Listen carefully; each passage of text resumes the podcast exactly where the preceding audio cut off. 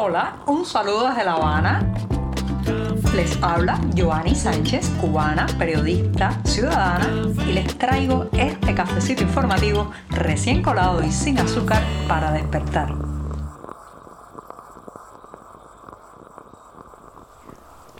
Martes bastante invernal aquí en la capital cubana. Hemos amanecido en una jornada gris, muy nublada, fresca, fresca en las calles. Todo el mundo lleva chaqueta, abrigos. El que tiene una bufanda se la tira también por encima.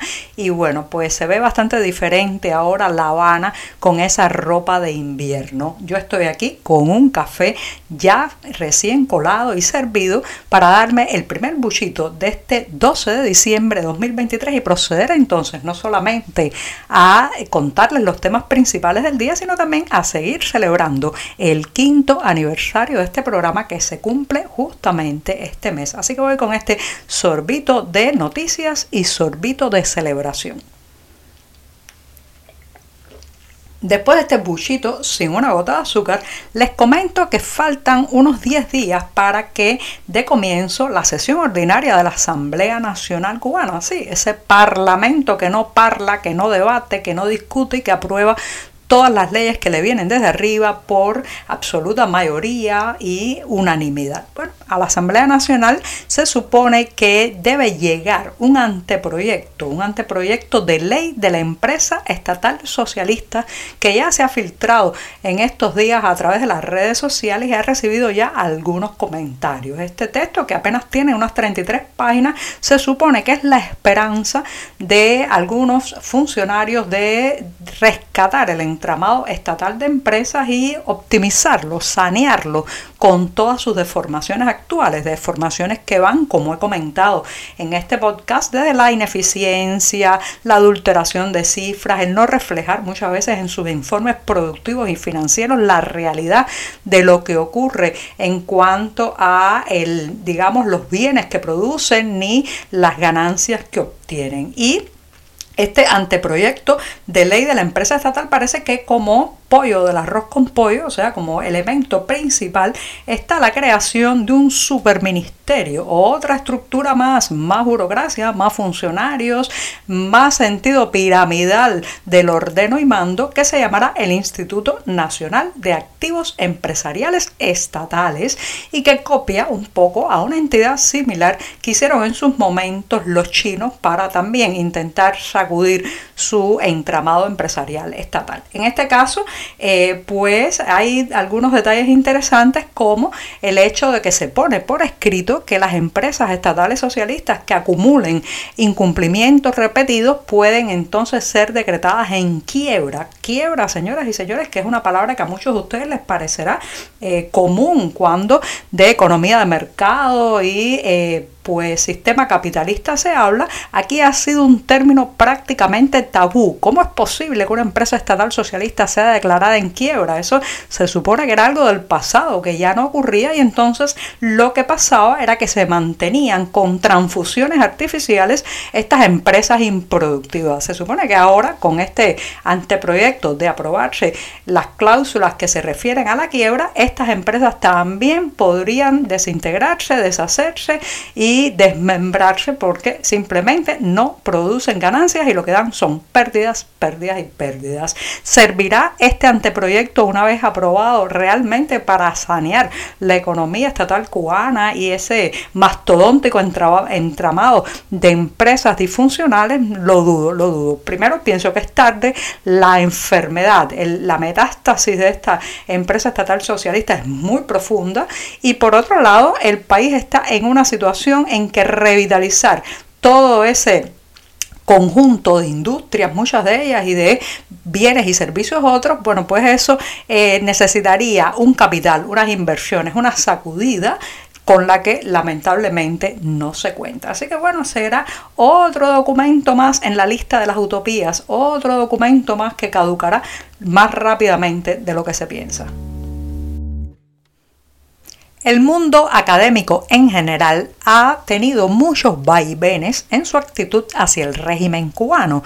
Han pasado a veces de la complicidad al silencio, a mirar hacia otro lado cuando se cometen violaciones de derechos humanos en la isla, especialmente cuando se censura a intelectuales y académicos cubanos y también pues ha tenido sus momentos de apoyo, apoyo irrestricto al régimen de La Habana. En ese caso, pues una de las organizaciones que ha, digamos, oscilado a un lado y a otro ha sido la Asociación de Estudios Latinoamericanos, conocida por sus siglas LASA. En este caso hay una buena noticia porque se ha pronunciado de una manera bastante contundente sobre la eh, violación de los derechos de la historiadora y académica cubana Alina Bárbara López Hernández, de la que hemos hablado ampliamente en este podcast y que fue condenada el pasado 28 de noviembre por el delito, el supuesto delito de desobediencia. Todavía se está esperando la sentencia final, pero podría ser desde una multa hasta algún tipo de restricción a su libertad. Bueno, pues ahora LASA ha dado un paso que muchos de sus miembros esperaban y demandaban que se diera y ha catalogado la situación en Cuba como de represión política en términos generales y en particular ha hablado del caso de López Hernández. Dice que eh, Alina Bárbara López Hernández ha sido objeto de actos de represión e intimidación a cargo de autoridades de su país. También el texto de la declaración de LASA añade que, bueno, pues la citación que recibió esta académica era ilegítima e inconstitucional. Así que bueno, pone las cosas en blanco y negro, en palabras mayores y está bien, está bien que así sea. Lo que pasa es que el historial anterior del ASA con respecto a las violaciones en Cuba eh, no ha sido, digamos, el más impoluto, incluso en eventos que han hecho eh, sobre las protestas antigubernamentales del 11 de julio de 2021 han invitado a represores, a personas que evidentemente sostienen la narrativa oficialista cubana de que aquellos fueron unas manifestaciones de vándalos que fueron eh, ensalzadas y provocadas desde fuera y que además, bueno, pues la policía no reprimió, cosa que es absolutamente contraria a la realidad del 11J. Así que bueno, Laza da un paso al fin en este detalle y esperemos, esperemos que a partir de ahora tenga una voz más firme y contundente contra la dictadura cubana.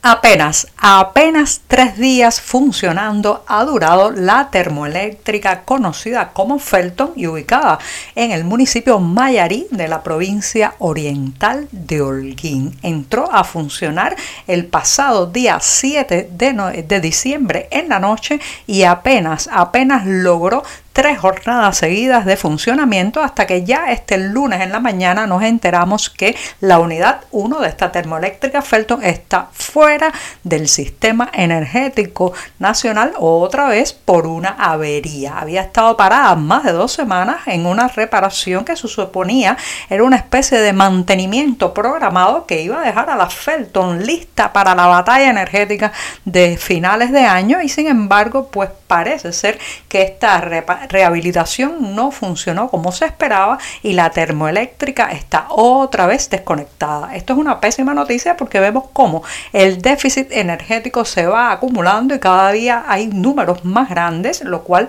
genera muchísima molestia en los clientes del monopolio estatal eh, de energía, la Unión Eléctrica de Cuba. Lo cierto es que el domingo 10 de diciembre, Día de los Derechos Humanos, casualmente, vamos a decirlo así con tono irónico, casualmente no se programaron apagones a lo largo de la isla. ¿Será? Será probablemente porque no querían incomodar a las personas en esa jornada y sin embargo ya cuando arrancó el lunes empezaron otra vez los cortes eléctricos que parece que irán a peor porque la termoeléctrica Felton está fuera de servicio.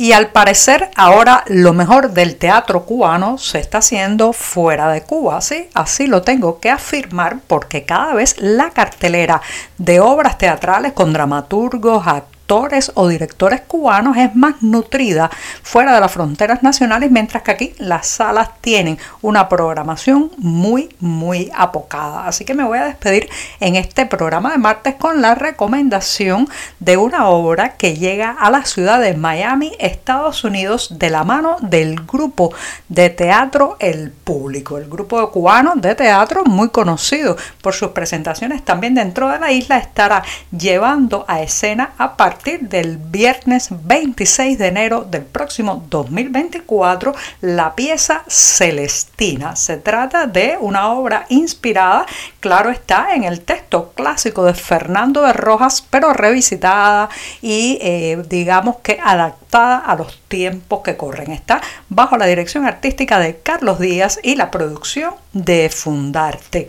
Los detalles del lugar donde se presentará Celestina, esta obra teatral en manos también de actores cubanos, están, como siempre les digo, en la cartelera del diario digital 14 y medio. Ahora sí, pongo punto final al programa de hoy y me despido hasta mañana miércoles, el día ombligo en mitad de la semana. Muchas gracias. Por hoy es todo. Te espero mañana a la misma hora. Síguenos en 14medio.com. También estamos en Facebook, Twitter, Instagram y en tu WhatsApp. No olvides, claro está, compartir nuestro cafecito informativo con tus amigos.